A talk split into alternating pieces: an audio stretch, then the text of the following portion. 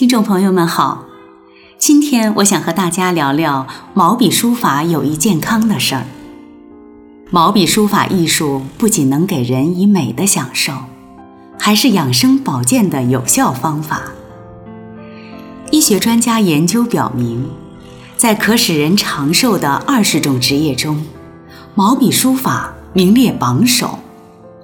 写字能够祛病健身。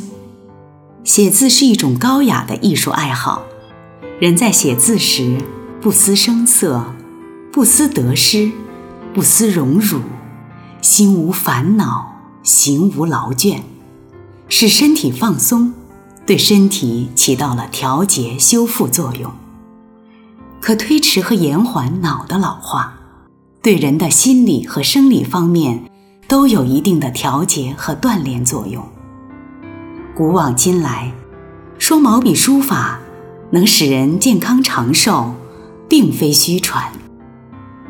纵观中国历史，书法家多是健康长寿之人，如汉朝的钟繇、晋朝的王羲之、南北朝的陶弘景，都活过了古稀之年。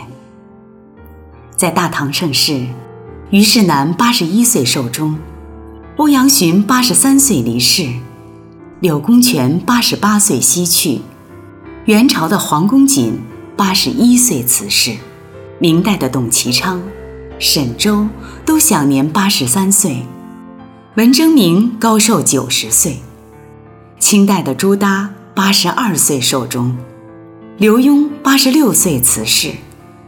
到了现代，书法家中的高寿者更是不胜枚举。赵朴初、董寿平、于安澜、启功都享年九十岁以上。书法家的长寿是有一定科学道理的。试想，展开白纸，备好笔墨，在纸上尽情挥洒宣泄一番。其实，练习书法的过程，也是练气功的过程。元代陈铎曾在《翰林要诀》中说。喜则气和而自舒，乐则气平而自立。情有轻重，则自知疏闲敛丽，亦有深浅变化无穷。所以，书法家挥毫泼墨之前，都先要酝酿一番感情，调理一番情绪，气定神闲，方可落笔。